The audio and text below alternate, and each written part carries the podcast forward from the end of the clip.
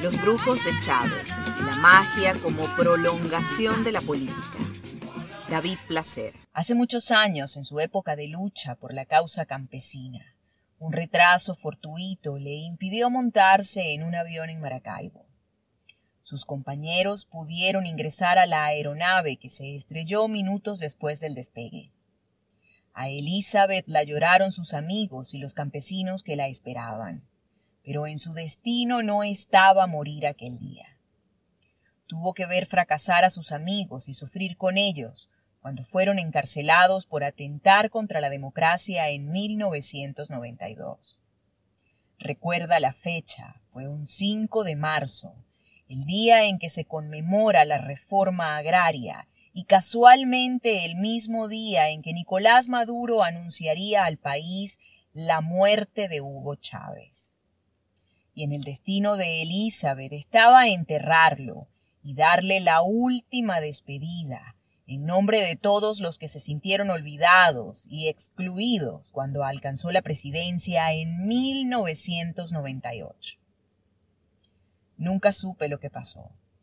Se alejó de muchos de nosotros, de aquel grupo que arriesgó sus carreras y sus vidas para cambiar el país. Yo creí que era mi gran amigo, pero me equivoqué.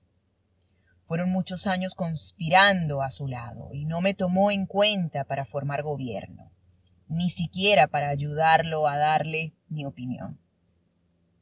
Le guardé rencor, pero ese día fui hasta su féretro para desahogarme y sentí un gran alivio. Estaba liberada, como si me hubiesen quitado un enorme peso de encima.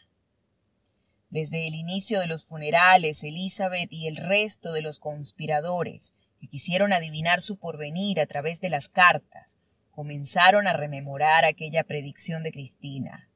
Te vas a enfermar antes de los sesenta y te vas a morir. Elizabeth no se sometió a las largas esperas que debían sufrir sus seguidores para despedirlo por última vez, sino que entró como familiar del presidente fallecido por un acceso directo a la capilla. Afuera, miles de simpatizantes tuvieron que hacer colas de tres kilómetros y las mujeres se desmayaban mientras pedían a Dios que se las llevara a ellas, pero que trajera de regreso a Hugo Chávez. Algunos sufrieron lipotimias por falta de agua.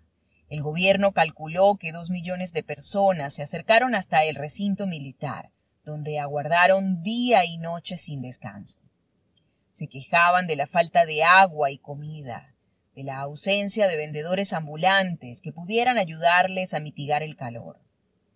En un salón contiguo, los organizadores servían la cena a los familiares de quien desde ese momento había sido declarado líder supremo de la revolución.